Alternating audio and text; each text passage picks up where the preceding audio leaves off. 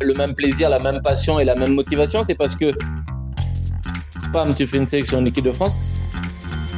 J'ai jamais euh, eu de défaillance euh, en compétition.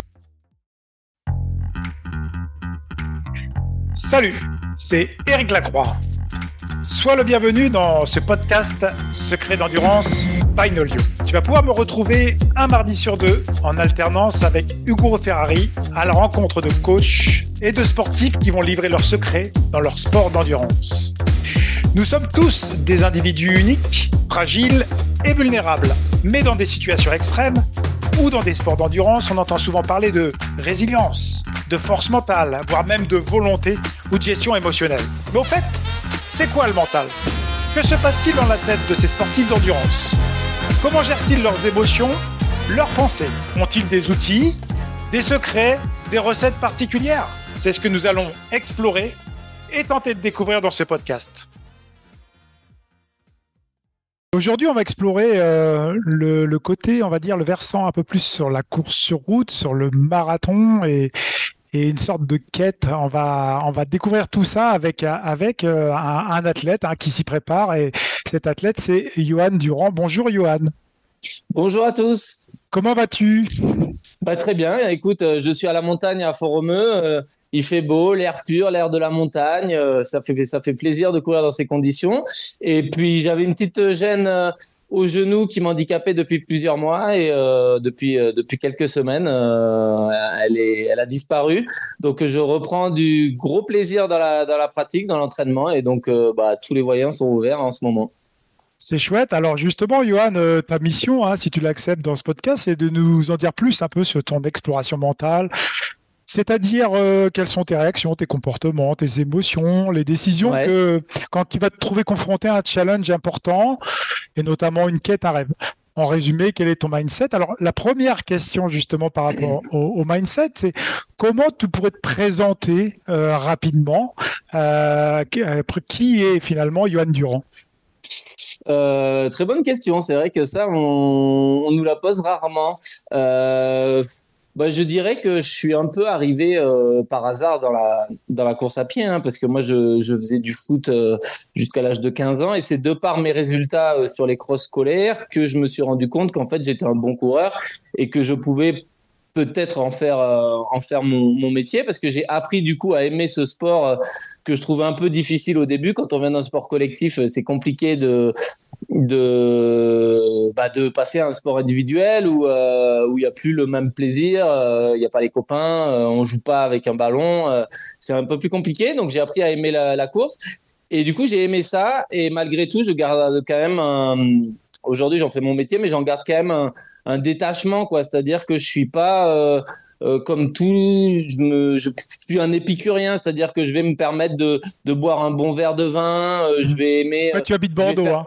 J'habite à côté de Bordeaux, donc mes parents sont viticulteurs et tout ça. J'aime bien manger, j'aime bien boire un verre, j'aime bien euh, faire des barbecues avec des amis, euh, euh, ces choses comme ça. Et quelque part, je pense que c'est ce qui fait aussi ma force, c'est que la prise de recul, c'est ça La prise de recul, voilà, par rapport à par rapport à ma pratique, parce que j'étais pas né pour être champion. Je suis pas un, un, je sais pas moi, un Raphaël Nadal qui dès trois ans euh, savait qu'il gagnerait Roland Garros parce que c'était son objectif à l'âge de, de 4 ans. Il était entraîné, cadré et sa vie, elle était faite pour, euh, pour qu'il soit champion. Moi, ça m'est tombé un peu par hasard dessus. Et du coup, c'est vrai que j'ai un peu, euh, un peu de recul par rapport à ça et, et c'est ce qui peut permettre des fois d'être dans des périodes difficiles, type de blessure, d'avoir du recul en se disant, ouais, mais enfin, tu mères, je vis pas que pour la course. C'est la course, c'est pas 100% de ma vie. J'ai aussi une vie autour et, euh, et j'aime bien garder ça quand même. Donc voilà, un sportif de haut niveau, mais qui malgré tout euh, aime la vie, un peu épicurien et, et ne, ne fait pas non plus que de la course. Euh, donc, tu vas avoir bientôt 38 ans, c'est ça? Euh, C'est ça. Si, hein, si, si, si, mes indications sont bonnes. Et, et, et euh, effectivement, tu nous as parlé un peu de ton mindset, mais moi, je vais aller un petit peu plus loin et, et, piocher un petit peu parce qu'on va être dans la séquence un peu rêve. Parce que finalement, tu as fait du football étant jeune. mais qu'est-ce qui t'a attiré, entre guillemets, dans le secteur de l'endurance, des efforts longs? Qui te permet maintenant désormais de, finalement de rêver à la quête olympique. On y reviendra, mais le Graal en quelque sorte pour, pour tout coureur sur route, c'est quand même une quête. La quête olympique ah sur le marathon, c'est exceptionnel. Toi, qu'est-ce qui t'a qu'est-ce qui t'a attiré étant jeune justement à, à aller vers ces, ces efforts longs? Bah, disons que c'est mes qualités premières. Hein. C'était, euh, j'étais quand même pas fait pour la vitesse. J'étais quand même un coureur un peu plus endurant et, et c'est vrai que j'ai toujours été attiré par, euh, par le long.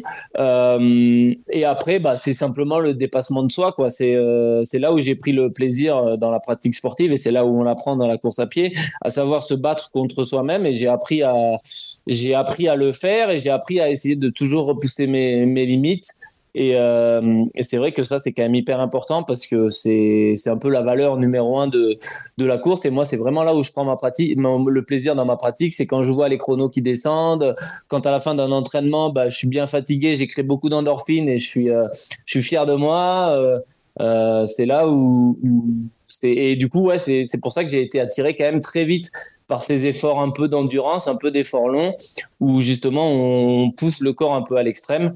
Et c'est vrai que. Mais étant jeune, euh, tu as, démarré parce que tu as, joué au foot, hein, on, va, on va revenir un petit peu, on va déplier tout ça. Et tu as, joué au foot, mais tu as commencé à, quel âge la, course à pied et progressivement tu es monté sur les distances, hein, c'est ça, parce que tu as fait de la piste aussi. Hein. Ouais, c'est ça, j'ai commencé à 15 ans et donc euh, j'ai commencé bah, la première année, j'ai fait euh, foot et, et athlétisme, j'avais du mal à à lâcher le foot. Et euh, mon coach, euh, je termine 13e des championnats de France en m'entraînant euh, juste deux fois par semaine. Euh, et mon coach me dit voilà, bah écoute, Yohan, euh, l'année t'es KD1, tu fais 13e en France euh, sans en t'entraînant deux fois par semaine face à des gars qui s'entraînaient déjà 5-6 fois, qui couraient tous les jours. Il m'a dit si t'arrêtes le foot l'année prochaine, je te promets, t'es sur le podium des, des championnats de France. Et du coup, bah, je, l'ai écouté, j'ai arrêté le foot. Donc, du coup, je suis passé de 2 à 4 entraînements par semaine en course à pied. Et puis, bien évidemment, que la progression, ben, on sait très bien qu'en course à pied, pour progresser, il faut y aller de façon euh, bah, de façon progressive, mais plutôt euh, régulière. Et, on a augmenté comme ça progressivement l'intensité et le volume des entraînements. Et donc, du coup, bah, effectivement, il avait raison, puisque j'ai terminé deuxième des championnats de France sur piste et tout sur 3000 mètres. Et du coup, c'est vrai qu'il a tout de suite vu des qualités en moi de, de, bah, de coureur de long, d'endurance euh, du fait que je jouais milieu de terrain au football et que certainement bah, j'avais développé ces capacités étant petit. Puis aussi une capacité à mentale. Hein, c'est il y a mhm. aussi le, le mental qui joue euh, énormément. On en parlera plus tard, mais la capacité à me faire mal à, en compétition ou à l'entraînement, c'était aussi euh, un des facteurs clés de ma progression. Ouais, mhm. ouais c'est vrai que on parle souvent de, de, confiance individuelle, mais en fait là tu parles aussi de confiance en ton coach finalement. C'est quand même important. Il, il va te donner des éléments un peu déclencheur, c'est-à-dire être euh, entre guillemets, être bien accompagné, c'est aussi important dans, sa jeunesse. Ça veut dire ça aussi, c'est-à-dire que tu lui as fait confiance et tu t'es dit finalement, bah, je suis pas si mauvais que ça et je peux parvenir à, pourquoi pas être un champion. C'est un peu ça. Ouais, non, ouais, exactement. Ouais. Le après. Euh, il y a des rencontres dans la vie qui font que des fois vous devenez l'homme que vous que vous, que vous devenez et c'est vrai que qu'il y a eu des personnes euh, dans mon dans mon entourage, dans, au sein de mon club, euh, quand j'ai débarqué un peu avec toutes ces qualités là, qui m'ont fait prendre conscience des qualités que j'avais. Parce que effectivement euh, moi je venais j'avais pas du tout les codes de l'athlétisme. Euh, quand je venais au cross j'avais mon maillot euh, des Girondins de Bordeaux sur le dos je mettais le dossard et je courais avec un maillot de foot et un short de foot et donc effectivement ça a dénoté dans le milieu de la course où as, normalement tu as le petit short débardeur le, le classique il y a des codes quoi il y a des codes ouais. donc du coup il a fallu qu'on m'apprenne un peu ces codes là et qu'on me dise qu'on me fasse prendre conscience des qualités que j'avais et de comment je pouvais les exploiter et comment j'allais devenir un, bon coureur. Mais mon entraîneur m'a dit voilà, tu feras, euh, euh, tu seras sur le podium des championnats de France, mais euh, dans son optique, c'était pas un aboutissement. Il m'a toujours dit que il voulait. Jamais on a parlé de trop de carrière de haut niveau, en me faisant miroiter que je ferais les Jeux Olympiques ou quoi que ce soit. C'était vraiment étape par étape. Il m'a dit si tu t'entraînes comme ça, comme ça, comme ça, si on fait les choses dans l'ordre, bah là tu feras un truc au championnat de France dans deux ans, euh, la première sélection en équipe de France, euh, et puis, euh, et puis voilà, et puis les choses se sont faites progressivement dans l'ordre. Et euh, c'est vrai que lui ou, ou d'autres personnes m'ont vraiment convaincu à un moment donné, euh, enlever un peu des barrières psychologiques, mhm. parce que quand euh, je le disais, j'avais pas les codes. Et des fois, ben, j'avais l'impression d'être un peu un, un imposteur, quoi. C'est-à-dire que je me disais, ouais, enfin, je suis face à des mecs. Euh, en plus, j'étais assez petit, qui sont plus grands que moi, qui font ça depuis 10 ans. Moi, j'arrive, ça fait 6 mois et et des fois, tu, tu te dis, ouais, je suis peut-être pas à ma place. Tu prends pas assez, j'avais peut-être pas suffisamment de confiance en moi aussi, peut-être. Et ils ont appris à me. Ouais, c'est ça, à t'accompagner. À... à m'accompagner, à me donner mmh. confiance pour que justement je passe, je passe ces caps-là avec eux, ouais. On peut les citer, hein, les entraîneurs. Hein, euh, tu peux, tu peux sur ces podcasts justement eh ben leur, leur, leur, faire un petit, un petit, un petit coucou. C'est toujours intéressant. De, de, dans ces parcours, c'est, c'est important aussi, je pense, de, de, de, citer les, les personnes aussi qui, qui nous ont permis de, d'avoir des éléments déclencheurs, parce que c'est ça aussi, parce que ça va former euh, vraiment notre, notre mental après, par la suite, parce que ils nous accompagnent en fait. Donc, euh, on peut les citer.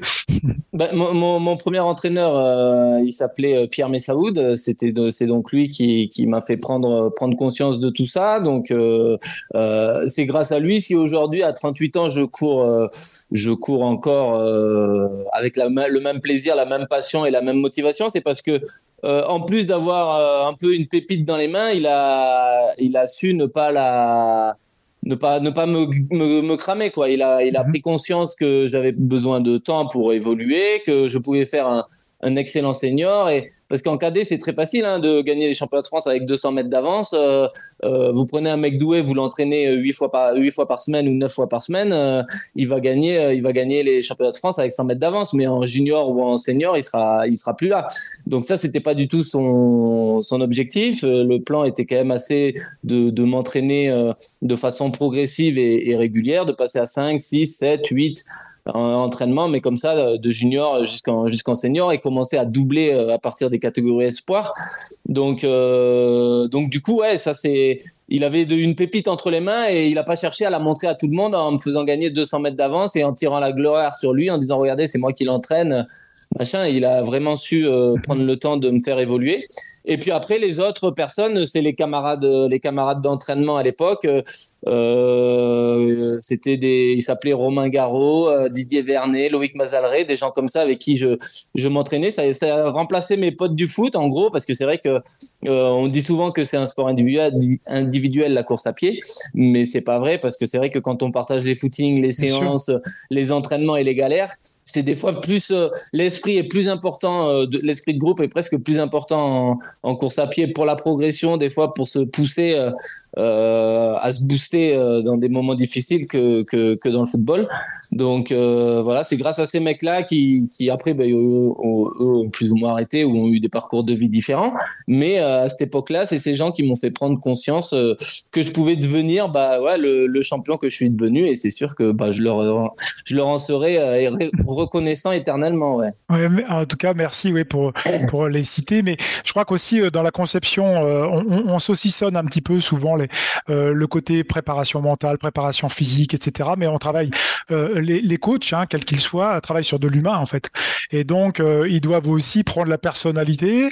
Et souvent, ce qu'on dit aussi dans la, prépa, dans la, prépa, mentale, c'est que attention euh, d'invoquer le roi soleil. Hein, C'est-à-dire que le roi soleil, c'est de faire miroiter à quelqu'un euh, quelque chose d'exceptionnel, alors que on va y venir hein, tout à fait dans la, petit à petit dans la conversation. Mais on doit faire nos gammes comme un pianiste, beaucoup travailler, beaucoup faire de kilomètres, beaucoup de concessions dans l'entraînement, et, et c'est le quotidien qui est important.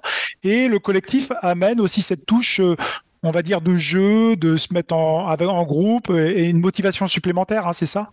Complètement, ouais, c'est ça, ouais. C'est le, le, le, le, groupe, c'est ce qui va nous permettre de nous motiver, de des fois dans des moments un peu difficiles où on n'a pas forcément envie euh, de nous de nous booster aussi. Euh, et puis le plaisir d'aller à l'entraînement, euh, je me rappelle, c'était les mardis, euh, jeudi, vendredi, l'entraînement un peu collectif au stade. Et c'est vrai que c'était un plaisir d'y aller parce que tu savais que bah, tu allais raconter des blagues, tu allais voir tes potes. Parce que même si voilà, je, j'avais conscience que, que je faisais des courses de haut niveau, que je préparais les championnats de France, que, que l'objectif était certainement une sélection en équipe de France et tout ça, malgré tout, on restait très pas très enfant, mais on blaguait tout le temps. On rigolait. C'est pour ça aussi que que j'aimais cet esprit-là, c'est qu'on rigolait tout le temps.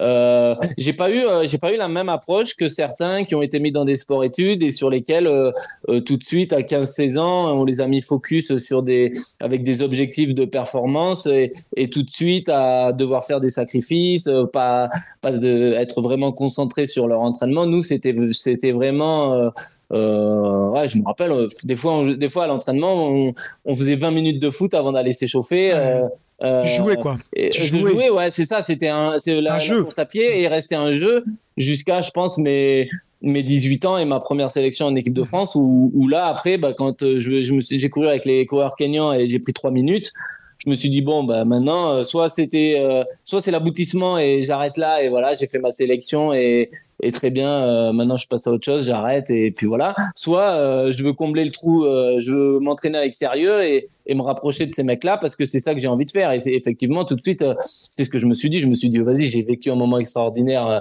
de porter les maillots de l'équipe de France sur le dos. J'ai j'ai vraiment envie de, de vivre ça à 100%. Et à partir de ce moment-là, je me suis dit, vas-y, bah, maintenant, on met, on met des choses en place pour, euh, pour arriver à, à, bah, à être avec les meilleurs coureurs mondiaux et à vivre de ce sport-là. Être performant. Mais, ouais, être performant. Mais avant, c'était vraiment que du, que du plaisir et que mhm. c'était, c'était, il y avait, ouais, c'était, on faisait un peu tout et n'importe quoi, quoi. C'était pas construit, c'était pas, Ouais. On va, on va comme ça que j'ai progressé. Ouais, on, va y venir et c'est intéressant parce que tu parles pas mal de plaisir aussi. J'ai pu voir quelques petits interviews.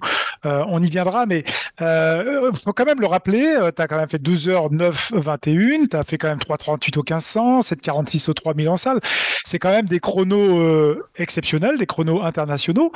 Et, moi, la, question que je pose pour réaliser quand même ces chronos, à un moment donné, effectivement, il faut avoir du potentiel physique, mais il faut aussi avoir quand même un sacré mental. La, question que je pose un peu à mes invités, qui est super dure, mais tu dis avec tes euh, pour toi, grosso modo, c'est quoi le mental? C'est-à-dire, euh, comment tu, parviens à, définir un peu euh, ce côté mental quand tu vas faire de la haute performance? Bah, je pense que c'est le côté qui va vous permettre de gérer.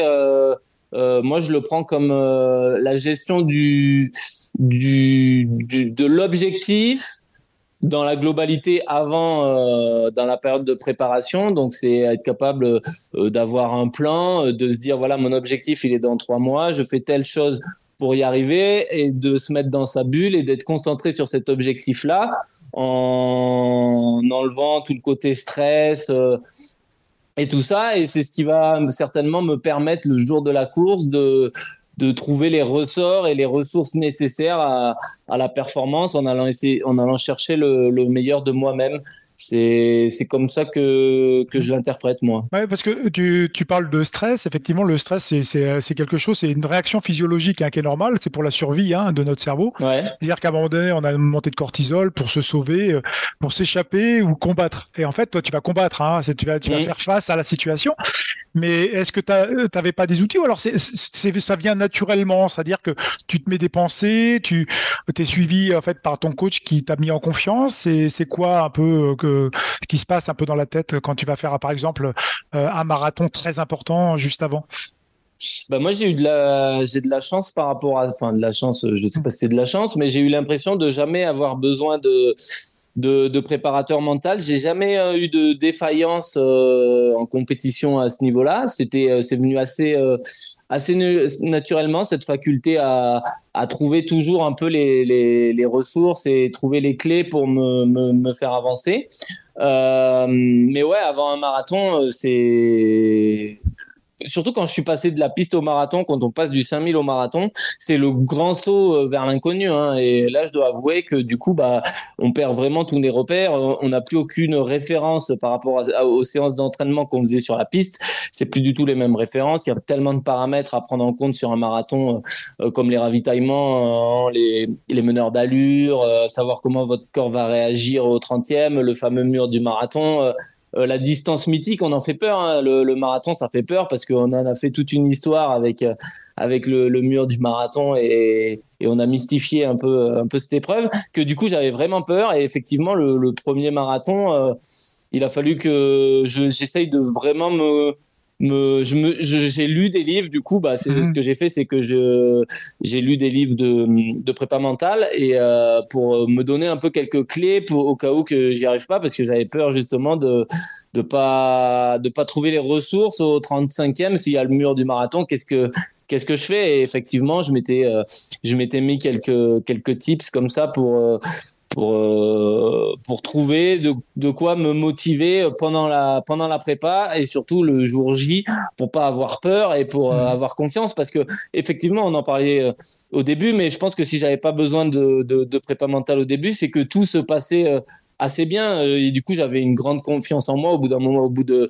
de, de, quelques années de, de, course à pied. Quand tu vois que tout ce que tu fais, ça fonctionne, que quand ton coach te dit, bah, si t'arrêtes le foot, tu vas faire podium au championnat de France, boum, tu fais podium au championnat de France. Que si tu t'entraînes plus, il te dit, tu feras une sélection en équipe de France, pam, tu fais une sélection en équipe de France. Quand tout se passait bien, bah, la confiance en soi, elle vient. Et puis après, bah, du coup, tu, tu, tu as appris à bien maîtriser les choses. Or, après le passage sur marathon, il était plus délicat puisque là, je maîtrisais plus du tout cet effort-là et que, ouais, pour le coup, là, il a fallu vraiment que j'aille chercher euh, euh via des informations euh, de quoi me, me motiver et me booster, ouais. Ouais, il y avait comme j'ai comme l'impression qu'il y avait un process un peu naturel qui se faisait naturellement au fond de toi-même, et qu'après euh, cette situation que on a parlé du stress justement, c'est plutôt un état émotionnel. Euh, en fait, il arrive quand il y a de la nouveauté, euh, quand on commence à manquer de contrôle, quand il y a de l'incertitude, et que ça va peut-être agir sur sur notre ego entre guillemets, sur notre estime de soi, parce qu'on va être un nouveau personnage, une, finalement un nouvel athlète. Et le marathon, tu as tu as su quand même parce que tu es parvenu euh, avec plusieurs années à passer quand même de la piste au marathon, ce qui n'est pas tout le temps évident. Hein. C'est pas parce qu'on a de la vitesse a priori qu'on peut passer. Donc tu as quand même pu euh, euh, te mettre en place toi tes outils personnels qui t'ont permis quand même de faire 2h09, c'est exceptionnel. Est-ce que tu continues justement dans la quête du marathon à, chercher des outils qui vont peut-être aussi te permettre de, de, de pérenniser, voire de faire mieux? Ouais, alors après, du coup, bah, c'est euh, euh, autant quand euh, je faisais de la piste, je le prenais un peu pas avec pas avec nonchalance, mais je j'avais une telle confiance en ce que je faisais en mes entraînements que c'est vrai que bah, j'arrivais sur la compète, bon, j'avais préparé mes affaires et tout, mais je veux dire, j'arrivais à me à me checker, à me booster le cerveau en en une heure avant la compétition, crac, je me mettais en mode euh, machine et puis ça, ça démarrait. Le marathon, c'est tellement différent que bah du coup, euh, je me rappelle pour mon premier marathon, euh, je m'étais imprimé le parcours du marathon de Paris, je l'avais mis dans dans ma salle de bain, je m'étais mis des des mots clés dans dans la chambre où je range mes affaires et où tous les matins tous les matins je passais pour aller pour aller m'entraîner et mettre mes chaussures. Donc j'avais des phrases pour me pour me booster. C'est la méthode Coué ça presque, hein. c'est-à-dire se dire voilà des phrases ou, des pensées on va dire parades qu'on appelle, c'est ça, se dire on, on des, des, points d'ancrage, quoi, c'est ça? Ouais, exactement, ouais. Et parce que justement, comme tu le disais, euh, j'arrivais sur une épreuve euh, que je ne maîtrisais pas, totalement différente, et où je me disais que peut-être que mon seul, que mon seul euh, talent, en gros, ne, ne, suffirait pas, et que pour le coup, là, il fallait vraiment faire les choses faire les choses avec avec professionnalisme et, et rien laisser au hasard. Vraiment le marathon pour moi ce qui m'a par rapport à la piste c'est vraiment euh, que chaque détail compte et qu'il ne faut vraiment rien laisser au hasard. Et pour le coup, la prépa mentale s'est intégrée dans dans, dans ma première préparation marathon et maintenant elle m'accompagne elle m'accompagne tout au long parce que euh, maintenant sur mes ravitaux euh, pareil sur mes ravitaux euh, je m'écris des points d'ancrage des phrases des choses comme ça pour qu'au moment où je le prends au 25e et où je commence à être dans le dur je lis je lis un truc qui me qui me rebooste. Euh, et ça, c'est des choses que, je, que quand je faisais de la piste, euh, jamais, euh, jamais j'avais pensé à faire ça ou jamais je m'étais dit je, je, vais faire ça quoi. Ouais, et j'en ai l'impression, ouais, ce que tu évoques et c'est très intéressant d'ailleurs pour nos auditeurs, c'est que finalement on n'a pas forcément le temps. C'est peut-être pas la même la même formulation mentale. Hein. Enfin, on va faire sur un 1500 à 3000 que sur un marathon parce que sur marathon il y a un taux d'usure, il y a un taux de lassitude qui s'installe. C'est ça. Hein. J'ai comme l'impression que voilà, il y a la lassitude et qu'il va falloir à un moment donné trouver parce qu'il y a une sorte de on, parle hein, de fatigue périphérique, hein, musculaire, articulaire. On parle de fatigue centrale qui va en fait faire un, top-down derrière et, en fait vous, vous inhibez un peu. Et cette fatigue mentale. Et, là, on est là-dedans, c'est-à-dire qu'à un moment donné, tu vas essayer de rebooster un peu en essayant de trouver des mots et des formulations à toi, c'est ça? Exactement, c'est ça, ouais, parce que le 1500, euh, euh, quand je disais qu'en une heure avant, euh, le 1500, c'est un effort de, de, 3 minutes 30. Donc, vous boostez votre cerveau, vous dites, vas-y, les 3 minutes 30 qui arrivent, là, je, me, je, me mets, je me mets minable sur la piste et voilà. Et c'est ultra simple à faire. Le 5000, c'est pareil, c'est 13 minutes. Alors voilà, il y a des temps de passage, il y a des moments où euh, peut-être au 3000 ou au 4000, ça commence à être dur, mais vous vous verrouillez un peu et c'est 5 minutes, 10 euh, minutes à, serrer les dents quoi. Le marathon, il y a tellement de hauts, de bas, de, de down euh, sur sur plus de deux heures d'effort et ça, ça doit être ça doit être encore pire sur les sur les sur les ultras. Hein. Mais voilà, c'est des hauts et des bas et et justement, je savais que ce qui ferait la différence, c'est la gestion justement de ces moments de down. Mmh. dans les sports co, on parle de temps fort et de temps faible. Et généralement, c'est si tu arrives à pas prendre de but dans tes temps faibles, ben, c'est généralement cette équipe-là qui gagne. Et je m'étais dit exactement ça. Je m'étais dit, quand euh, ça sera dur, il faudra trouver le moyen de justement laisser passer l'orage. Et on me dit que, et on m'a toujours dit, euh, euh, j'en avais discuté avec Christelle Donné et elle disait, ouais, des fois il y a des moments de tempête où c'est vraiment très dur et bizarrement au 35, par exemple au 28 et bizarrement au 32 vous vous retrouvez euphorique et tout va bien et ça ça repart. Et c'est vrai que je me disais comment trouver la solution pour que quand euh, il y a ces 3, 4, 5 kilos où il faut serrer les dents et où, où voilà, il y a cette usure parce que y a, ça fait une heure et demie que vous pourrez et que vous êtes déjà le mental bien, bien un peu abîmé, comment trouver la, les ressorts pour, euh, pour faire ça?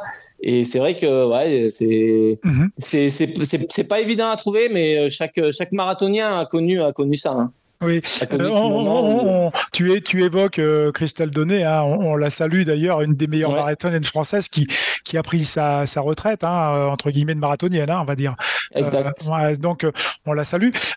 en fait, on pourrait parler de gestion des défaillances finalement. Là, c'est vraiment un peu comme on fait dans l'Ultra Trail, c'est-à-dire qu'on va gérer. Moi, je, je, voulais revenir parce que dans un entretien dans, dans Stadium en 2022, tu citais euh, la question des valeurs, et on, va y venir, on va déplier un petit peu. Euh, le plaisir, tu parles de plaisir dans la performance, le plaisir dans l'entraînement, le plaisir de la course. C'est toi qui le cites. Hein. Euh, parce qu'en fait, tu dis, on peut pas s'entraîner dur si on n'aime pas ça. Et moi, j'ai voulu dire, je voulais poser une question. Mais quand même, on fait des dizaines, des centaines, voire des milliers de kilomètres hein, euh, dans la semaine, dans l'année, dans le mois, etc., en répétant inlassablement des gestes, hein, des routines. Mais est-ce qu'il s'installe pas aussi une lassitude? Parler de plaisir, c'est quoi finalement euh, C'est dur parce que c'est vraiment un dénominateur très important hein, dans le sport de haut niveau. Mais le plaisir, finalement, est-ce qu'on en trouve tout le temps? C'est une bonne. Non. non, on n'en trouve pas tout le temps. Ça arrive que ça soit plus compliqué que d'autres. Euh, mais, euh, mais malgré tout, c'est ce qui me fait, euh, me fait un peu avancer. Et, et quand je trouve plus de plaisir ou que ça fait un moment que, par exemple, si au bout d'une semaine, je sens que bah, je prends plus du tout de plaisir dans ma pratique et que les entraînements sont trop rapprochés, que je sens que que chaque matin quand je me lève, ça devient une corvée et que je me dis euh, Là, là, je me dis, ouais, bah, j'ai besoin de, de jours off. J'ai besoin de, de, de, 48 heures euh, sans course à pied. Euh, du coup, je, je stoppe un peu, je, je prends un ou deux jours de repos. Et généralement, bah, qu'est-ce qui se passe derrière? Ça voulait dire qu'on arrivait certainement à, pas, pas un burn-out, mais à une, à une période peut-être de surentraînement et que du coup, bah, le plaisir étant plus là, je me, je le, je me un peu, j'arrête la course et je peux vous dire qu'au bout des même pas 48 heures après, bah, je repars, euh, je repars motivé et, et du coup, bah, je reprends du plaisir dans, dans la pratique. Et c'est vrai que moi, je fonctionne beaucoup au plaisir. Donc, c'est pour ça aujourd'hui que je suis à fond romeux parce que je, kiffe cet endroit. mon, plaisir aussi, il est dans l'endroit où je vais le pratiquer et avec les personnes avec qui je vais le pratiquer. C'est-à-dire que c'est sûr que si je m'entraîne 15 jours tout seul dans un endroit que je vais pas kiffer, euh, effectivement, le, le, temps va me paraître très long et, euh, et je vais certainement pas, pas arriver à me motiver et à prendre du plaisir. Alors que vous me mettez que ce soit à Font-Romeu ou même par chez moi, hein, dans des dans des endroits plutôt sympas, parce que j'ai la chance d'habiter dans le Sud-Ouest et et, et pour s'entraîner, il y a quand même des, des coins sympas. Plus plus tu me rajoutes un ou deux potes à moi avec qui on va pouvoir discuter sur un ou deux footing et raconter des raconter des bêtises, raconter le match de foot de la veille, se chambrer sur sur n'importe quoi, et ben tout de suite le, le, boostant va repartir. Et, c'est vrai que moi, le plaisir, j'ai l'impression que je le prends dans ces, dans ces deux liens-là. Un avec la nature et le côté. Euh, j'ai la chance d'être athlète pro, donc de pouvoir m'entraîner un peu où je veux et, de pouvoir partir dans des spots, euh, dans des spots que j'adore et où tous les matins, bah, je me lève et, je vois la, montagne en face de moi. Et, euh, et le deuxième, ça va être avec les personnes avec qui je vais, je vais m'entraîner. Mhm. Ouais, tu, tu, as parlé effectivement de burn-out. On fait souvent la similitude avec le travail. C'est cette notion de charge mentale à un moment donné. Et en fait, euh, euh, ce que tu évoques, c'est le fait euh, finalement d'être vigilant même hein, en tant qu'athlète de haut niveau, que justement on peut être dans une sorte de lassitude qui s'installe. Il faut aller chercher de l'énergie, l'énergie mentale ailleurs. Et tu vas toi, tu, tu vas te ressourcer peut-être dans les paysages avec tes potes. c'est un peu ça que c'est-à-dire que tu vas chercher de l'énergie mentale un peu ailleurs. C'est ça, exactement. Un peu ailleurs et quand je sens que c'est vraiment encore euh, pas suffisant, bah comme je le disais, je vais peut-être couper la course. Je vais être en manque de course je vais faire, euh, je vais faire, euh, je vais prendre un peu de recul sur sur ma pratique pendant pendant 24 ou 48 heures. Et puis du coup, bah, ça va créer un manque et qui du coup, bah, ce manque va me va me permettre de me rebooster quoi. Ouais, alors euh, justement, on va continuer un petit peu sur, et, et c'est vraiment intéressant hein, de voir justement que ce, que ce plaisir, euh, on le définit, hein, c'est-à-dire on va on va interroger 100 personnes, à peu près 95, 95 ou 98 pour euh, des personnes vont dire que finalement ils se font plaisir, mais euh, on ne sait pas trop le définir. C'est peut-être un état un état émotionnel, un état émotionnel de joie, euh, finalement de vivre, etc. Donc ça va plus loin parce que le plaisir c'est quand même quelque chose de très court.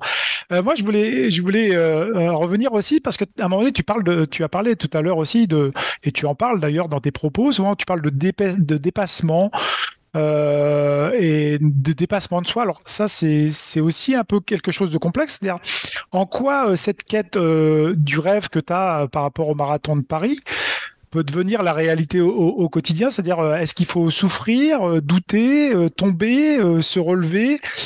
Toi, comment construis-tu ce, ce, cheminement? Ouais, ben ça c'est c'est un peu tout à la fois. Ça dépend de de la période la préparation euh, sur euh, sur un objectif comme là par exemple je prépare le marathon de Berlin euh, en septembre et je sais qu'elle va être parsemée d'embûches. J'ai un plan hein, qui est qu'on va établir avec mon coach avec avec des stages d'entraînement en altitude des séances des compétitions préparation et tout ça.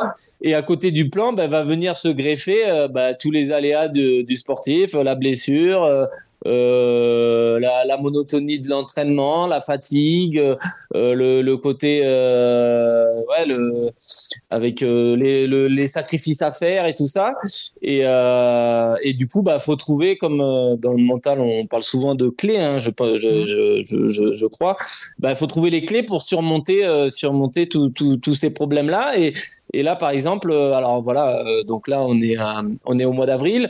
J'ai été blessé tout cet hiver. Je, je, donne un exemple hein, là. J'ai donc été blessé euh, à partir en février. Je suis allé au CERS à Cap-Breton pour me, faire ma rééducation au niveau du genou. Je suis rentré du CERS, j'avais toujours mal. Et, euh, là, je commençais à me, à vraiment douter, à me dire, euh, ouais, j'ai un vrai problème. Je commençais à arriver un peu à saturation et tout ça. Et donc, je me suis dit, là, je, je commençais presque à arriver à me dire, ouais, bah, euh, les JO, euh, les JO, ça commence à, sentir mauvais parce que j'arrivais pas à trouver la solution. Et donc ce que j'ai fait, euh, c'est que bah, je suis parti. ça faisait deux mois que j'essayais de, de, soigner cette douleur, que je faisais du renforcement en kiné, que je faisais des soins, que j'ai fait la rééducation au CERS à Cap-Breton pendant plusieurs semaines et tout, et que je trouvais pas la solution je me suis dit là, j'arrive à un moment où le cerveau, j'en pouvais plus d'aller voir les médecins, les kinés et tout. Je suis parti en vacances, euh, j'ai pris trois, quatre jours. Je suis parti euh, le mardi, j'ai pris euh, les billets le mardi à 18h, le mercredi matin à 9h. J'étais dans l'avion. Je suis parti aux vacances au soleil. Je suis parti euh, au Maroc pendant pendant quatre jours pour me ressourcer. J'ai coupé le téléphone, j'ai coupé tout. Je me suis euh, juste pris quelques quelques livres, euh, de quoi me me, me reposer. Et et quand je suis revenu, c'était, ça avait été les meilleures vacances de ma vie, c'est-à-dire que pour le coup, je suis revenu, je suis allé voir le médecin avec grand plaisir, il m'a soigné et depuis, je recours sans aucune douleur et, euh, et parce que j'avais l'impression que mhm. j'avais besoin d'un grand bol d'air, tu vois, de, de, de, me ressourcer, de, de repenser qu'à moi, de me recentrer sur, sur moi et mes sensations, de savoir où est-ce que je voulais aller, comment je voulais y aller, de plus entendre parler de personnes et de soins et de rééducation et d'aller chez le kiné et tout ça, j'en pouvais plus. Et euh, j'ai eu l'impression, et ça m'a, et aujourd'hui, je, je recours sans douleur. Et euh, tout ça pour dire que que par moment, des fois, il faut mhm prendre du recul, tu vois, sur sa sur sa pratique et savoir euh, vers quoi on va. Et, et ces trois jours m'ont permis de de me ressourcer et de d'écrire mon plan jusqu'à jusqu'à jusqu'au marathon et de d'essayer de comprendre comment j'allais j'allais y aller. Et je, là, je sentais que si je continuais comme ça, j'allais dans le mur. Donc j'ai pris du recul un peu et puis je suis revenu et effectivement, bah, depuis ça va mieux. Et euh, bah voilà, et ça va être période dans la, ça va être pareil dans cette période-là. Je sais qu'il va, y a des moments où j'aurai des doutes, mais il faudra que je trouve les moyens de d'aller mieux, quoi. Mhm. J'ai comme l'impression que tu vas euh, recharger un peu comme si euh, on, dans l'entraînement on vidait un peu nos batteries, hein, euh, voilà, et qu'à un moment donné il faudrait aller les recharger, mais peut-être différemment parce qu'en fait elles se vident. Et au bout du compte tu as été recharger les batteries, quoi, tu as été rechercher des ressources. Et, en, et, en fait les ressources et là on est dans la dans le côté mental hein, justement sur ce podcast. Et souvent on l'oublie, c'est-à-dire qu'on est un être humain, on n'est pas uniquement le dualisme corps divisé du cerveau, euh, tout va ensemble, tout est connecté, et que même on le voit dans l'état de fatigue, euh, souvent même dans l'ultra trail, c'est-à-dire que c'est pas forcément, on a encore de la force dans les muscles, mais c'est les connexions neuronales hein, euh, au niveau motoneurones qui, qui, qui, qui sont fatiguées, quoi. Donc c'est un peu ça, c'est-à-dire que tu vas rechercher un peu à recabler, à rechercher de l'énergie dans la batterie, c'est ça. Hein ouais, de l'énergie un peu ailleurs, ouais, et, et parce que les, je sais que les préparations marathon sont quand même énergivores. Là, on va partir sur une, sur une préparation presque de, de, de, de cinq mois, euh, ça veut dire, ça veut dire qu'à un moment donné, il y aura des gros passages difficiles. Hein, quand vous courez bah, 200 km par semaine, euh, que sur trois séances, quatre séances par semaine, vous mettez vraiment minable. Bah, vous, le but, hein, c'est vraiment de l'entraînement, c'est de, se dépasser. Donc du coup, ouais, il faudra trouver euh, les moyens nécessaires de recharger les batteries. Et, des fois, moi, c'est juste euh, euh en début de podcast, je disais ouais, j'aime bien aller euh, boire un verre ou, manger au restaurant. Et des fois, euh, dans une préparation euh, un bon reste après une grosse séance, me faire un resto plaisir en mangeant une bonne viande avec des potes et en buvant un verre de de, de, vin rouge, c'est quelque chose qui qui va me rebooster, me redonner du plaisir et et, et ça c'est si si j'enlève ce côté là, ce côté plaisir. Euh, bah moi je sais que je serais pas, je serais pas ouais, je serais ça ça deviendrait trop trop de contraintes et je serais moins performant ouais. Ah ouais, parce que après, c'est vrai qu'on a souvent euh, ce côté du déni, euh, de se dire bon, hein, finalement, euh, oui, oui, j'ai l'impression que parfois aussi dans la course à pied, on peut rentrer comme en religion. Ça n'empêche pas d'avoir une attitude professionnelle, mais on a quand même aussi une vie, une vie sociale, une vie familiale. Et, ça, justement, c'est que encore une fois, on dissocie. Hein, c'est la, la vie, c'est un sociologue le disait, c'est comme un Scooby-Doo avec plusieurs petits fils, et on peut avoir une vie sociale, une vie familiale, professionnelle, une vie sportive, et c'est ces fils entremêlés qui vont faire, qui vont donner du sens hein, un peu à notre vie. Et là, ce que tu évoques, c'est toujours euh, très intéressant parce que tu vas justement aller chercher des ressources différentes. Alors, euh, euh, pour continuer un petit peu, j'aimerais bien je sais que tu as, pas mal galéré quand même à un moment donné avec des, avec des blessures, hein, et, notamment le tendon d'Achille après Paris, je crois, hein, c'est ça. Et puis là, tu es en, pleine préparation. Mais euh, sur le côté de la course et notamment sur le marathon, est-ce que tu aurais une petite, euh, une petite, une petite anecdote euh, dans laquelle tu as pu explorer vraiment ce côté mental, notamment sur ce côté peut-être de la résilience, comment tu l'as vécu, comment tu l'as abordé, peut-être quelle solution, quel résultat Ça peut être une petite anecdote particulière dans le marathon, par exemple. De... Ouais, bah, par exemple, pour mon premier marathon, comme je prenais l'exemple tout à l'heure, je m'étais écrit sur mes ravis, sur mes, sur mes bouteilles de, de ravitaillement à partir du 30e euh, la phrase ici et maintenant, c'était le slogan du marathon de Paris euh, euh, de ASICS en 2000, 2015. C'est ton partenaire, hein, ASICS. Et c'est mon partenaire, et c'était le partenaire du marathon. Mais à l'époque, je ne courais pas du tout en ASICS.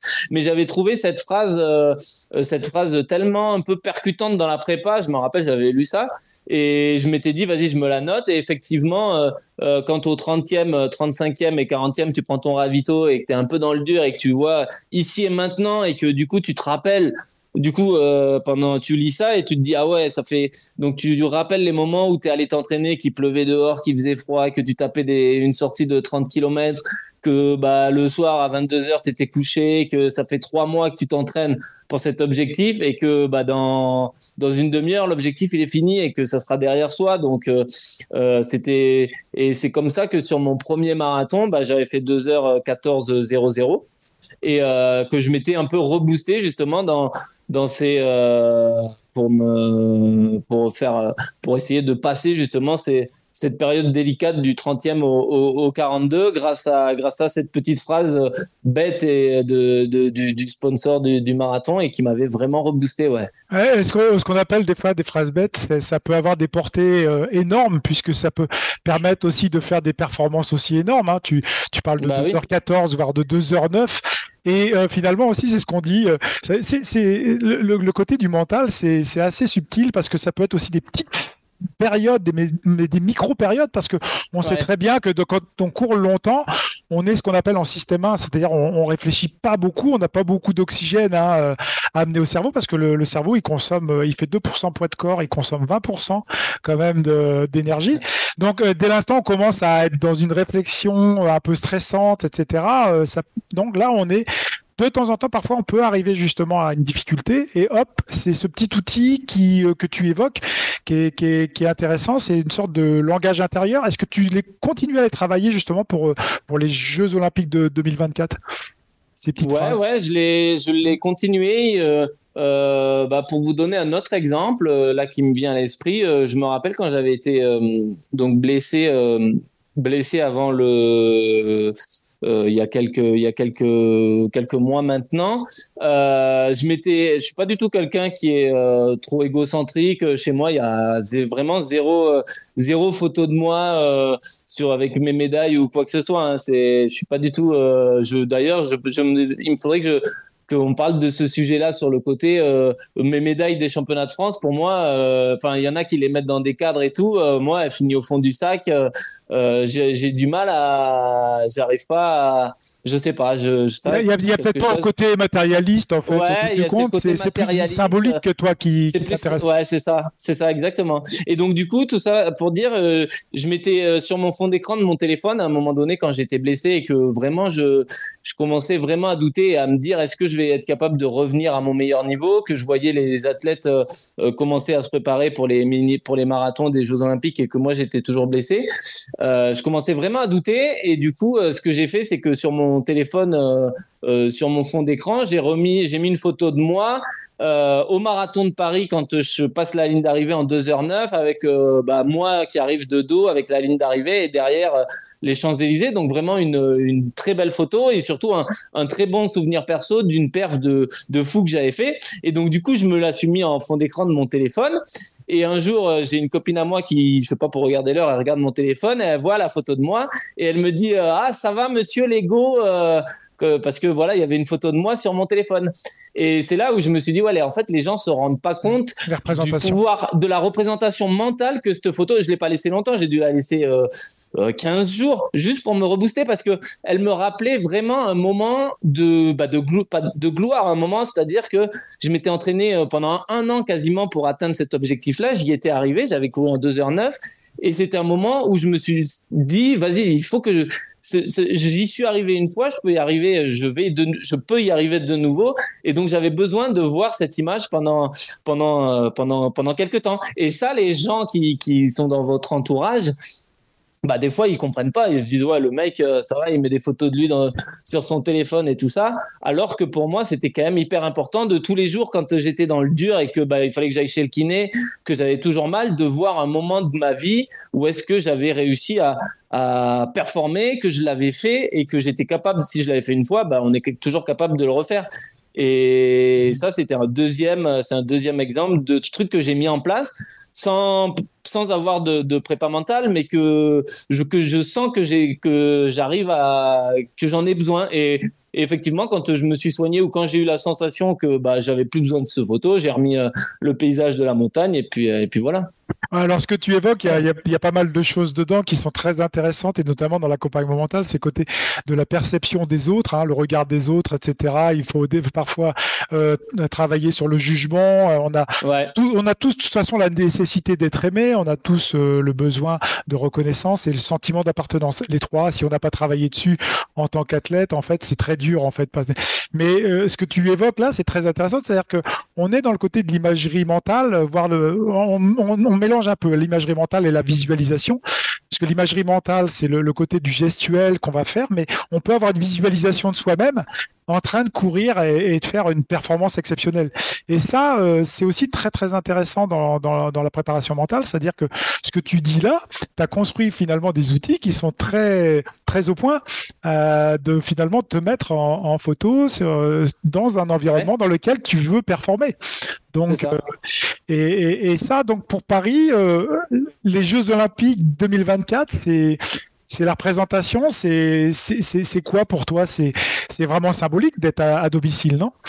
Ouais, non, bah, je pense que c'est le rêve de, de, de, tout athlète de, de, participer aux Jeux Olympiques en, en, soi et participer aux Jeux Olympiques euh, dans votre pays à la maison. Je pense que, c'est comme c'est une fois tous les 100 ans, c'est un rêve euh, pour. Euh, il n'y a qu'une génération qui a l'opportunité de, de pouvoir de pouvoir le faire. Donc nous, on a cette chance-là. Tu es un privilégié, hein C'est ça qu'on va dire. Ça. Mais tu le mérites. Privilégié, privilégié. Donc effectivement, ça, c'est un côté un côté boostant au quotidien et c'est certainement ce qui le, petit plus supplémentaire chez, chez les athlètes français qui feront que bah, on sera certainement beaucoup plus, pas plus motivé, mais le, vous savez, des fois, le, le, haut niveau, je le disais tout à l'heure, hein, c'est chaque détail compte et c'est des détails, ça, qui, qui seront de, de votre côté. Donc, euh, ouais, c'est vrai que c'est c'est boostant et c'est le, le, rêve de tout le monde. Ouais. ouais, mais ce qui est difficile aussi parfois en France, c'est qu'on a ce rapport à la performance qui est différent un peu des États-Unis, par exemple. C'est-à-dire que ah bah, oui. aux États-Unis, on va dire, euh, yeah, vas-y, euh, ok. Euh, on, va vraiment t'encourager, alors qu'en France, on va avoir un peu ce désir mimétique, cette rivalité mimétique entre guillemets, s'installer, c'est-à-dire on va vite juger et puis on va attendre plutôt qu'il qu fasse une contre-performance qu'une grande performance. Et ça, euh, c'est délicat aussi, hein, parce que il faut l'évoquer quand même. C'est, on est dans des contextes euh, où il y a des, des rivalités mimétiques entre athlètes, entre marathoniens parfois, etc et aussi même des, des personnes hein, lambda qui vont permettre de juger euh, finalement quelqu'un sur sa performance alors que la personne elle court même pas. Hein, donc, euh, oui. et, est-ce que tu fais ce travail-là justement Et tu disais que tu faisais fi un peu de ça. Tu vas te nourrir toi des paysages de tes copains et finalement tu fais un peu fi tes réseaux sociaux ou ces choses-là? Ouais, c'est ça. Le, le, plus important, c'est de pas forcément regarder les, les réseaux sociaux parce que c'est vrai que là, tu peux trouver de, de tout. Et si quelqu'un prend à cœur, moi j'ai vu des athlètes qui répondaient à chaque euh, personne qui les mettait en, en, qui les remettaient en question de par leur niveau ou, ou sur des histoires de dopage ou sur des histoires de contre-performance ou autre. Les mecs, ils allaient répondre sur les réseaux sociaux. Et c'est vrai que bah là, tu perds, tu perds, tu perds une énergie folle et un temps monstre. Et non, non, moi j'ai toujours essayé de, euh, j'ai je parle souvent de prise de recul, mais pour le coup, euh, sur les réseaux sociaux, c'est vraiment le cas. Hein. Je laisse euh, les gens, euh, les gens parler. Et on peut perdre de l'énergie, hein. On peut perdre de l'énergie. non, mais on, hein. perd une, on, perd, on perd une énergie monstre. Alors après, des fois, il y a des gens qui se servent de ça pour se, pour se booster en allant voir des mecs qui, qui leur disent ouais, vous n'en êtes pas capable, les Français, vous êtes nuls. De toute manière, ça sert à quoi d'aller sur marathon Les Kenyans, ils vous mettent 6 minutes dans la vue et tout ça. Et donc certainement que peut-être il y a des gars chez eux, chez qui euh, ces pics-là, ils se servent de, de ces trucs-là pour, euh, pour se booster. Euh, moi, c'est pas trop mon cas parce que je pense que si je lisais, enfin, je préfère ne pas les lire, je préfère pas y aller plutôt que lire des, des commentaires un peu, un peu de mhm. ce style-là.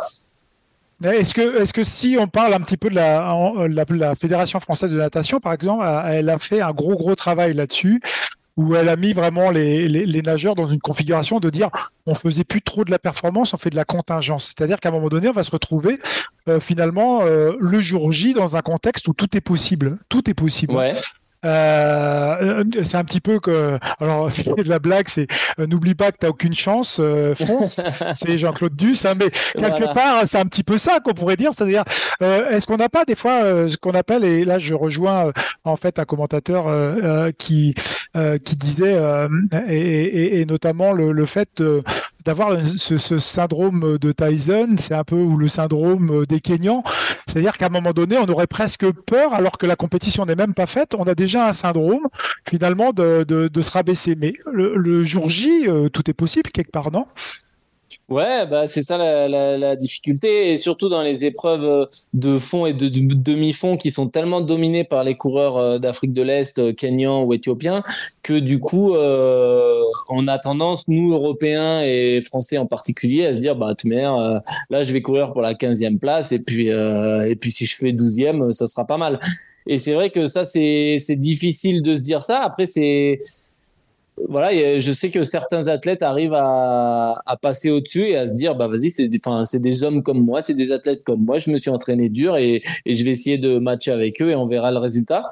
C'est c'est pas facile hein, de à, à, haut niveau de justement essayer de ouais de de de de pas avoir ce complexe un peu d'infériorité vis-à-vis à des face à des athlètes qui euh, sur le papier euh, sont nettement plus forts que vous. C'est c'est pas c'est pas facile, ouais. Mais justement, je pense que les Jeux Olympiques de Paris, avec le, le, le fait d'avoir les supporters avec soi, d'être, d'être à la maison, euh, fera que peut-être justement les Français, on se sentira, bah, on le voit. Euh, on le voit assez régulièrement sur le Tour de France où des fois il y a des coureurs, euh, des coureurs normaux qui, qui matchent avec avec des cadors parce que justement il y a le public qui les booste et tout ça et, je pense que ça peut être un atout supplémentaire et le fait que ça soit à la maison, ouais, va, mhm. je l'espère, pas nous inhiber, mais au contraire nous, nous booster et nous permettre d'aller justement titiller les meilleurs. Ouais. Ouais, parce que euh, faut rendre à César ce qui était appartient à César. C'est Ludovic Collet hein, qui disait ça euh, lors du, de l'ultra trail du Mont Blanc et qui, qui, nous parlait en fait du syndrome euh, finalement de Tyson en, parlant de Kylian Jornet. Quand Kylian Jornet est là, en fait, on, on, pourrait presque avoir peur finalement d'attaquer, d'être devant et mais ça, c'est vraiment quelque chose d'important euh, dans la course à pied, notamment parce qu'on fait de la performance. Et la performance, c'est pas euh, euh, vraiment des calculs précis. on est vraiment dans l'incertitude et on est vraiment dans un domaine de contingence, c'est-à-dire que des choses qui peuvent arriver. Et puis ah aussi, et puis bah tout le monde s'entraîne plus ou moins dur. Et, et, et c'est vrai que les Kenyans dominent, mais d'un autre côté, ce jour-là, il peut se passer des choses parce qu'ils sont moins nombreux aussi. Euh, c'est des équipes, donc euh, voilà, il peut se passer pas mal de choses. Et, et, et finalement, si on se laisse pas ce petit degré, euh, on est sur le phénomène de l'imposture en permanence. Si on se laisse pas ce petit degré finalement de sérendipité, ce qu'on appelle le hasard, bah, c'est un petit peu dommage, non Quelque part, de autant pas y aller, quoi. Surtout sur marathon ou et un marathon euh, avec le profil de celui des Jeux Olympiques avec euh, beaucoup de dénivelé, un profil totalement atypique qu'on n'a jamais vu en, compétition, en grand championnat, ou même sur marathon, sans lièvre, avec, euh, avec 400 mètres de dénivelé. Bah, en gros, toutes les cartes au moment du départ, elles sont, elles sont remises à zéro. Euh, tu sais pas la donne que tu vas avoir au moment du départ. Et c'est vrai que pour le coup, ouais, tous les compteurs seront remis à zéro et on ne sait pas comment, comment les autres athlètes vont réagir, comment ils sont préparés. Euh, effectivement, il y a tellement de euh, la météo, le parcours, euh, l'allure de début de course et tout, tous ces paramètres font que ça se trouve, bah, il y a des mecs qui peuvent abandonner, qui peuvent partir trop vite, qui peuvent exploser. Le marathon, c'est tellement une discipline à part, tellement aléatoire que justement, on peut, on peut rêver, on peut rêver de tout. Mhm. J'avais une petite question, je, la pose toujours aussi euh, aux invités, c'est la, minute un peu émotion galère, c'est-à-dire expliquer une situation euh, de stress ou de panique qui peut être amusante, hein, que tu as pu vivre dans une course ou dans ta pratique. Alors, je ne sais pas s'il y en a eu, mais vraiment où finalement, tu n'avais plus de contrôle. Aucun contrôle. Et, où du coup, tu dis, ah bah, je, suis, je suis comme un couillon derrière. Et, et, derrière, j'aurais dû ah. faire ça. Euh, ouais, ça a pu m'arriver sur un. C'était un dans les catégories jeunes. Euh, une erreur de débutant, j'ai mal serré mon lacet et effectivement, bah, pendant le, c'était un 3000, euh, donc en cadet, et bah, le lacet euh, se sort, se défait, et donc bah, du coup j'ai fini un 3000 avec une chaussure. Bah, la chaussure est restée, mais avec un lacet défait. Donc, euh, bah, à chaque pas, vous essayez de pas marcher sur votre lacet. et là, ça a été à partir bah, Tumer, c'est simple. Hein. Je pense que dans la vie, on apprend tout. faut apprendre de ses erreurs. Et à partir de là, j'ai fait des doubles nœuds. J'ai vérifié. Maintenant, je vérifie 15 fois et ça m'est plus jamais arrivé. Et donc, du coup, bah, j'ai fini la course avec ce lacet défait. Euh, de mémoire, je crois que je gagne ou je dois faire un ou deux, je sais plus, mais je fais quand même une course honnête. Mais euh, ouais, bah, un, je me fais engueuler du coup bah, par mon entraîneur. Deux, je me suis fait charrier bah, par mes potes d'entraînement euh, qui se sont bien bien moqués de moi. Et, euh, et donc du coup, bah après, bah vous faites vous faites plus vous faites plus cette erreur là. Et sur le coup, ouais, c'est vous dites qu'est-ce que vous sur la course, ouais, vous êtes bête parce que vous dites qu'est-ce que je fais, je m'arrête mais le temps de refaire un lacet, c'est 15 secondes, bah, c'est mort. Vous courez avec votre lacet défait, mais vous dites, ouais, je vais finir sur, avec une seule chaussure, euh, ça va être, ça va être une galère. Donc, bah, vous boitillez, vous gérez comme vous pouvez et, puis vous vous dites bon bah c'est la prochaine fois c'est la dernière fois que ça m'arrive parce que cette situation euh, c'était vraiment la la loose complète et effectivement bah depuis ce jour ça m'est plus jamais arrivé. Ouais, c'est comme quoi c'est un bon apprentissage. Hein, non, mais c'est l'apprentissage. c'est l'apprentissage du métier, comme on dit. Et effectivement, là, pour pas être dans le, dans le stress euh, sur la course, il faut anticiper. Hein, c'est logique d'anticipation aussi, de préparer, de préparer ses gestions de course. On parle de pacing de course, on parle d'affaires, etc. C'est un peu ranger euh, son cerveau comme on range son bureau un petit peu avant. Hein. C'est important aussi, pour, notamment pour un marathon. Euh, pour un marathon, c'est les, timings sont, sont bien minutés euh, sur les temps de passage. Je crois qu'il faut beaucoup plus, plus contrôler qu'en trail. On va y revenir sur le trail, mais c'est beaucoup plus contrôlé hein, sur le marathon. Ouais, nous, c'est l'allure, elle est calibrée euh, presque à la seconde près, tant kilo par kilo. tous les kilomètres, on a, on a nos temps de passage. tout est calibré avec des boissons aux 5, 10, 15, 20, 25, tous les 5 kilomètres jusqu'à l'arrivée avec tant de grammes de sucre, avec un gel euh, au 21 et au 30. Moi, je sais exactement. Euh, alors, des fois, euh, votre plan, il se, il se déroule pas comme vous l'avez prévu, mais, mais au moment de partir sur marathon et après bah, sur trail, vous avez quand même vraiment votre, votre logique de course et, et vous avez vos temps, vous connaissez vos temps de passage, vous connaissez quoi boire, à quel moment je dois manger, à quel moment je dois faire ci, à quel moment je dois faire là. Et alors après, bah, il y a des aléas de course qui font que bah, le lièvre part trop vite ou pas assez vite. Du coup, vous êtes obligé de réguler plus ou moins. Mais malgré tout, vous avez quand même cette stratégie qui est hyper importante. Un, pour vous mettre en confiance et pas arriver euh, comme ça. Et deux, euh, et de, de, de, savoir avec vers quoi vous allez. Et sur marathon, par exemple, chaque détail, euh, enfin sur les distances longues, chaque détail compte. Euh, votre débardeur short, il faut l'avoir testé à, l'entraînement pour pas qu'il y ait d'irritation. Parce que si vous avez une irritation à l'aine ou au-dessous de bras au bout de, de 5 km, c'est un long calvaire jusqu'à l'arrivée. Vos chaussures, pareil. Chaussures, chaussettes, faut que ça soit testé, faut que ça soit approuvé, faut que vous ayez pas de pas de pas d'erreur à ce niveau-là, pas d'échauffement au niveau des pieds et tout ça. Et ça, c'est vrai que c'est des détails que, que, que quand on fait de, la piste, on s'en fiche un peu parce que, comme je disais tout à l'heure, ça dure 3 minutes ou, ou, 13 minutes pour le 5000. Euh, c'est, c'est, c'est pas un problème. Mais sur marathon, ça peut vite le devenir. Donc vraiment, il faut que chaque, quand vous partiez, bah, il y a tous les, tous les, rien n'est laissé au hasard, en fait, sur ces mmh. distances-là, ouais. Mais notre cerveau, il est fait de manière atomique, c'est-à-dire qu'on a une cartographie déjà, c'est-à-dire que euh, quand on sait qu'on part pour trois minutes euh, ou une distance, une petite distance, une grande distance, une grande distance, on a déjà, euh, on programme un peu. Hein. C'est, on imagine que on a une, une, voiture électrique avec une batterie qui peut faire qui peut faire 200 km. si vous avez bah, 200 km à faire, vous êtes capable de le faire. C'est ça qui est impressionnant, c'est-à-dire la, la capacité du cerveau à pouvoir faire appuyer avec la force nécessaire nécessaire, juste qu'il faut sur la pédale d'accélérateur. C'est exceptionnel quand même notre cerveau. Et c'est là aussi que c'est intéressant. Là, c'est ça quand on, on, se met sur la ligne d'arrivée du marathon et qu'on voit les marathoniens arriver. donc il court de façon normale euh, pendant 42 km 195 proprement et tout. Ils passent la ligne d'arrivée et là ils sont incapables, tu es incapable de faire un mètre de plus. Le cerveau, une fois que tu as passé la ligne d'arrivée, s'il fallait rajouter 500 mètres, ils en étaient incapables. Alors que si le marathon avait fait 42 700, bah, les 500 mètres, il les aurait fait sans aucun problème. Mais une fois qu'on a passé la ligne d'arrivée, le cerveau, il check, il se met sur off et là, tu vois les gens, mais qui, couraient tout à fait normalement, incapables de marcher une fois passé la ligne d'arrivée. C'est un truc de fou, le cerveau.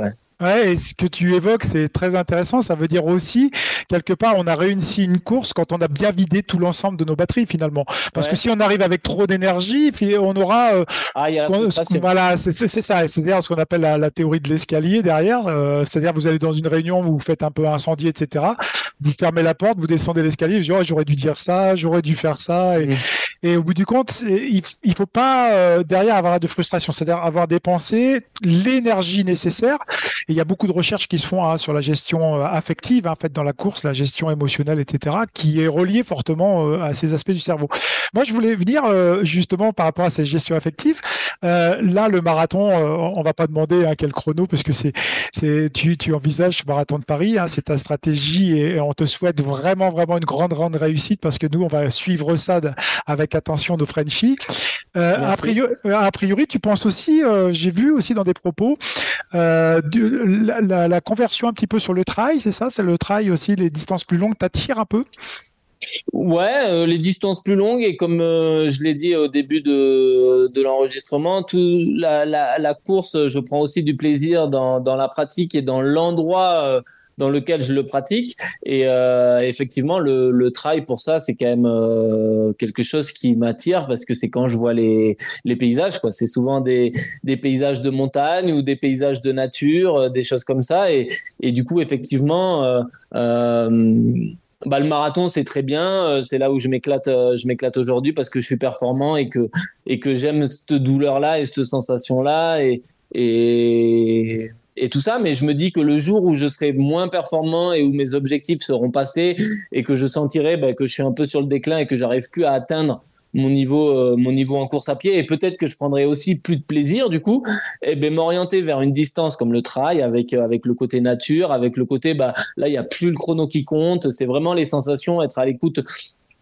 uniquement de son corps. Et ben ouais, c'est quelque chose qui qui m'attire. Ouais, donc ça voudra dire aussi que des outils nouveaux peut-être euh, viendront euh, se greffer. Euh, bah est-ce que, est-ce que des, tu, tu, tu envisages justement d'approfondir? C'est-à-dire, tu vas aller chercher toi ta ressource dans le versant de la nature, dans le versant des amis. Est-ce qu'il y a d'autres choses peut-être que qui vaut que tu veux que tu veux découvrir? C'est-à-dire, tu parlais de dépassement, dépassement de soi.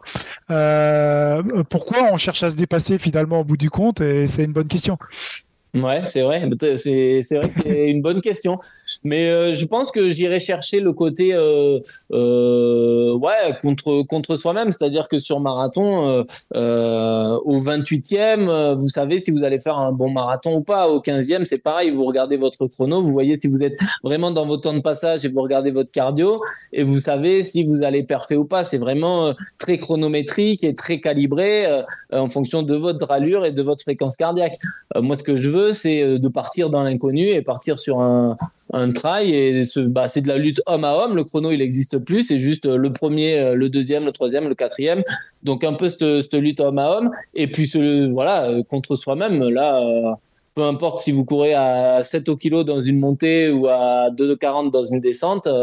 On s'en fiche. L'important, c'est la ligne d'arrivée, savoir quelle place vous allez faire et surtout bah, essayer de se gérer pour terminer bah, euh, le, le trail de la meilleure des façons possibles. Alors, je vais pas démarrer euh, par de l'ultra, ça c'est sûr, je sais même pas si j'en ferai, mais des formats de type euh, de, de, de, 30 à 50 ou 60 km, ouais, je pense que c'est sur ça que, que je m'orienterai. Et puis, ouais, voilà, comme on l'a dit, le, se dépasser et, et juste essayer de pousser mon corps, voir sur un nouvel effort, voir où est-ce que sans, du coup, bah, sans chrono, en ayant couru pendant bah, presque 20 ans, 25 euh, ans euh, derrière un chrono et à calibrer son allure, pour le coup, courir juste avec ses sensations. quoi. Ouais, ce que tu évoques là, c'est très intéressant, cette notion de performance qui est reliée au chrono, c'est-à-dire que là, euh, dans le, dans, sur la piste, en tant que coureur sur piste, et passé après au marathon, c'est toujours le chrono, et que peut-être à un moment donné, on va, on va être moins sur le chrono. Est-ce qu'il n'y aurait pas une sorte de chronologie aussi au départ, où, où finalement on va, on va se battre un peu contre le chrono et un peu contre les autres, parce qu'il y a vraiment cette performance qui est reliée euh, finalement à, la performance, euh, bah, il faut faire un temps. Hein, sur 3000 ou sur marathon et, essayer d'avoir un, un, titre.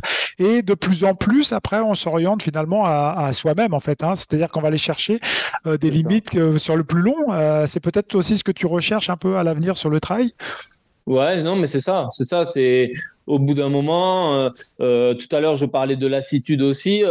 Euh, c'est aussi la lassitude qui m'a fait quitter la piste pour aller sur la route parce que c'était un nouveau défi, c'était quelque chose que que je connaissais pas, c'était une nouvelle épreuve, euh, donc euh, bah, c'était un peu le saut vers l'inconnu et aller vers vers quelque chose que qui m'attirait que, que que je connaissais pas et effectivement ça sera l'étape suivante hein, de, de une fois que j'aurai bien fait la route et connu un peu tout tous les, les, aléas du marathon et que j'aurais bien maîtrisé la distance, ben partir sur un truc que, que tu maîtrises pas. Et effectivement, ouais, c'est, c'est, c'est, le trail et c'est cette course, voilà, comme on l'a dit, hein, c'est sans, sans, vraiment sans chrono. Et, et je pense que c'est la, la, la, la logique aussi de, carrière euh, qui fait que bah, quand tu es jeune, tu démarres par la piste, euh, tu as de la vitesse, euh, tu fais des chronos du 1500 mètres, des choses comme ça, tu es tout le temps en train de, de, booster ta VMA. Après, tu vas sur la route où là, c'est plus l'endurance, les sorties longues.